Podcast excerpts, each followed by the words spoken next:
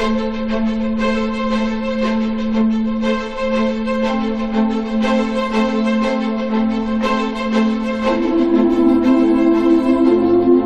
escuchado cómo decían que la historia de hoy es de un virus maléfico. Han mencionado algo de una vacuna de una vaca y de unos huérfanos que se llevaron en un barco.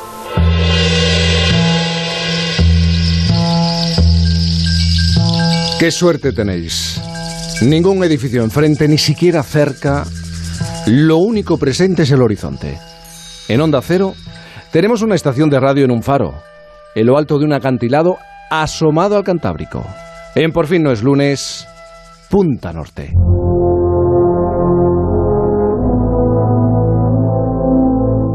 Punta Norte con Javier Cancho. Qué suerte tienes, Javier. Buenos días. ¿Qué tal? Buenos días. Hoy suerte y frío, ¿eh? Hace un frío que están los grajos cuerpo-tierra. Pero es lo que tocabas. ¿Y de qué nos vamos a quejar? ¿De qué nos vamos? Es lo que corresponde en un tiempo como este. Oye, ha sonado un poco, me has provocado, me ha generado desasosiego lo que explicaba la hija del farero. Una historia de un virus devastador y algo relacionado con niños huérfanos, Javier.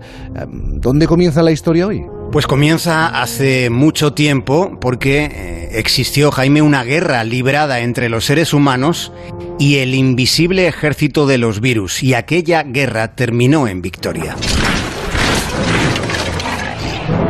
Pase lo que pase, quédate a mi lado. Yo cuidaré de ti. Las primeras escaramuzas sucedieron hace demasiados inviernos, hace miles de años aparece el primer registro histórico de la devastación que dejó el virus de la viruela. Nunca fue una enfermedad que, que causara indiferencia, ¿verdad? Fue causa de muerte por encima del 30% de los infectados y eso no dejaba indiferentes. Y con un contagio además bastante sencillo, de manera que su propagación resultó muy expansiva. Desde el inicio de los tiempos, la viruela mató a millones de personas. Javier, ¿cómo podían saber que el virus había estado en determinado lugar hace miles de años y causado un número considerable de muertes? Pues la, la, primera evidencia física del virus se encontró en el cuerpo momificado de Ramsés V de Egipto. En aquel cadáver había rastro de la erupción de pústulas. De hecho, se sospecha que el virus pasara de Egipto a la India. Lo habrían llevado consigo los, los comerciantes, los mercaderes, en algún momento del primer milenio antes de Cristo. Después, el virus de la viruela causó muerte, dolor y temor en China y más tarde lo causaría también en Japón. Como estamos viendo, primero se movió hacia el este y ya para el siglo XI los cruzados terminarían llevando el virus hacia Poniente. Quizá hoy con, bueno, con nuestra mentalidad tecnológica no alcancemos a comprender la sensación que había y que se expandía cuando se oía hablar de la viruela que generaba pavor, mataba y además causaba ceguera, Jaime. Y es inevitable, haciendo este recorrido geográfico e histórico, el virus acabó en América. De hecho, algunas fuentes apuntan a que fue la principal arma de los conquistadores españoles, más que el hierro. Sí, el virus recorrió en realidad todos los rincones del mundo. El último fue Australia, pero como dices, en América estuvo muy presente. La población indígena soportó enormes estragos durante todas las centurias que, que fueron siguiendo al descubrimiento de Colón. Esta es una larga historia de morgues. Fíjense, solo durante el siglo XX se calcula que unos 300 millones de personas perdieron la vida por el contagio de la viruela.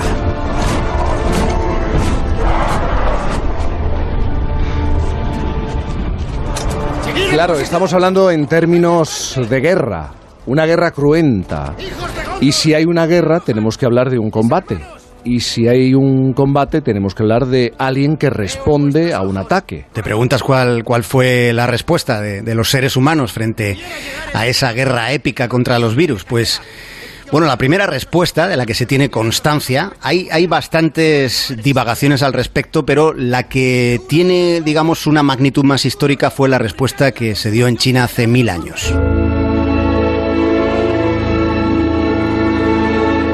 Los chinos crearon un tratamiento conocido como variolización que consistía básicamente en darle una pequeña dosis del virus a una persona sana con la esperanza de que enfermara un poquito solo y ya quedara inmune.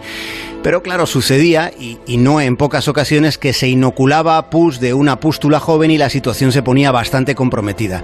Se salvaron muchas vidas seguramente, Jaime, pero también murió un número considerable de personas que estaban sanas y que se contagiaron gravemente con ese método. Un método, una estrategia para contener la enfermedad que se extendió después hacia, hacia Europa. Precisamente fue en Europa donde se encontró la fórmula. Si no me falla la memoria, yo creo que de la referencia básica que tengo sobre la viruela fue el trabajo, si no me equivoco, y la vacuna o especie de vacuna de Edward Jenner. Jenner fue, fue crucial, fue un personaje fundamental en toda esta historia, es lo que nos enseñaron en, en la escuela, en la universidad. Yo diría, Jaime, que hay un momento súper relevante, muy emocionante, que es el, el resorte mismo que explica cómo a Edward Jenner se le encendió la bombilla del hallazgo. Hay que recordar que Jenner era un médico de pueblo en la segunda mitad del siglo XVIII y cuando estaba haciendo sus prácticas médicas atendió a una muchacha, a una joven ganadera. Y esa chica eh, presentaba un cuadro médico, unas erupciones cutáneas y ella misma le dijo, sé que no es viruela porque ya me dio la viruela bovina. Jenner pensó de inmediato, bien, nadie se va a morir de la viruela bovina. Claro. Y ahí es donde estuvo la clave porque en esas palabras de aquella muchacha que ordeñaba vacas eh, estuvo ese resorte de, la imaginación. Poco después Jenner comenzaría un minucioso estudio que llevó a inocular sustancia de llagas de viruela bovina a seres humanos. Y de ese modo ya quedaban protegidos contra la cepa peligrosa, contra la cepa mortífera, que era la humana de la cepa del virus de la viruela. Ya, pero ¿qué pasó después del descubrimiento de Jenner? Pues lo presentó ante la Royal Society, pero claro, él no podía explicar la razón. Lo que tenía presente tenía el convencimiento de que el sistema estaba resultando efectivo en función de todas las pruebas que había hecho. Recibió muchas críticas científicas y religiosas. De hecho, la Iglesia denunció que todo eso de meter a humanos sustancias orgánicas de vacas resultaba impío y, repugnante. Pero Jenner respondió a ese escepticismo vacunando a su propio hijo de 11 meses.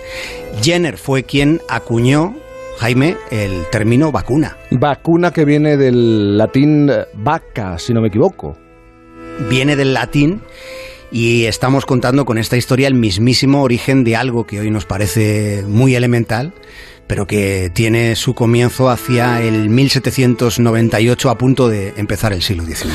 En más de una ocasión hemos hablado de hombres que se enfrentan a los sabios del momento que se niegan a aceptar que hay otras opciones. ¿Qué pasó con Jenner? ¿Le costó mucho convencer al resto de sus bueno, argumentos y razones? Sí, le costó una, una barbaridad y, y, y, soportar muchas burlas. Pero al final, claro, la vacunación, la realidad es tozuda, ¿no? La vacunación resultaba ser el remedio contra la viruela. Jenner tenía razón. Y años más tarde esa vacuna desarrollada por Jenner fue mejorada por otros ilustres como Luis Pasteur. Y en su difusión por el planeta hemos de fijarnos en otro momento clave, la conocida como Expedición Balmis.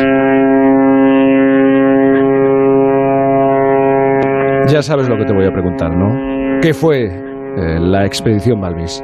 Pues fue una expedición en barco. Fue algo que hoy sería impensable y que y que probablemente admitiría reflexiones críticas sobre el trasfondo ético de la decisión. Pero no, no debemos perder de vista que aquello sucedió en el otoño de 1803.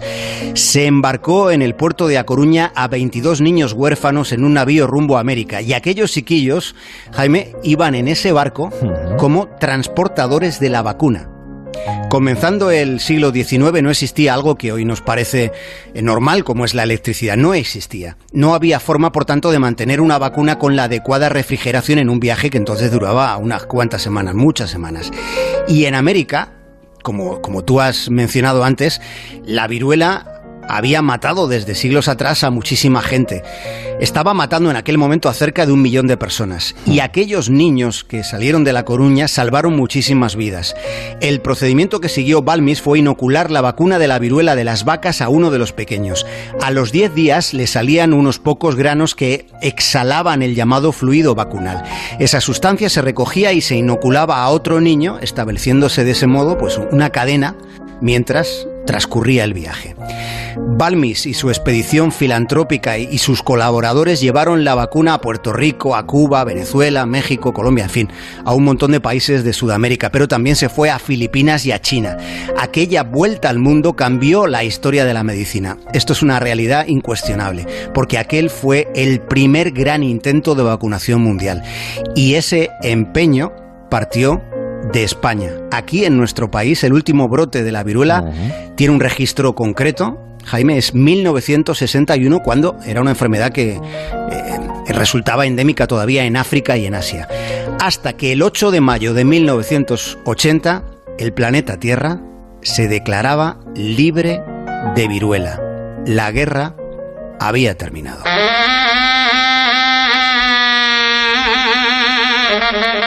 La guerra había terminado o no, porque en los últimos tiempos hay un debate sobre el uso de la ciencia en la batalla, en la guerra, en las nuevas formas de guerra, aunque también se habló de enfermedades y de productos químicos en la Primera Guerra Mundial, sobre todo en la Primera Guerra Mundial, y algo menos en la Segunda Guerra Mundial. Eh, ¿hay, ¿Hay constancia de que se conserve el virus en algún punto, en algún lugar? Sí, eh, está congelado en dos laboratorios. Fíjate, eh, has hablado de las dos grandes guerras que hubo en el siglo XX y como consecuencia de la tercera, que no fue tan bélica, la Guerra Fría, uno de esos laboratorios está en Rusia y el otro está en Estados Unidos. Y ha sido esta que hemos contado hoy eh, una historia de, de una victoria frente al invisible ejército de los virus, esperando que haya menos guerras entre los ejércitos de los humanos.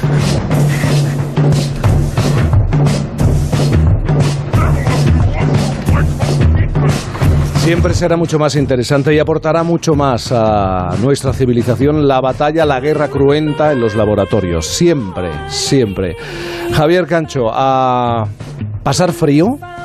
Sí y a disfrutar de alguna que otra cantina. Eh, ya lo anoté, eh, sí, el pasado fin de semana. Tal vez pronto tengas que cumplir tu palabra. Te espero, te espero y, el, el tabernero también. Ya está avisado. Un abrazo grande, Javier. Un abrazo enorme. Chao. Punta Norte.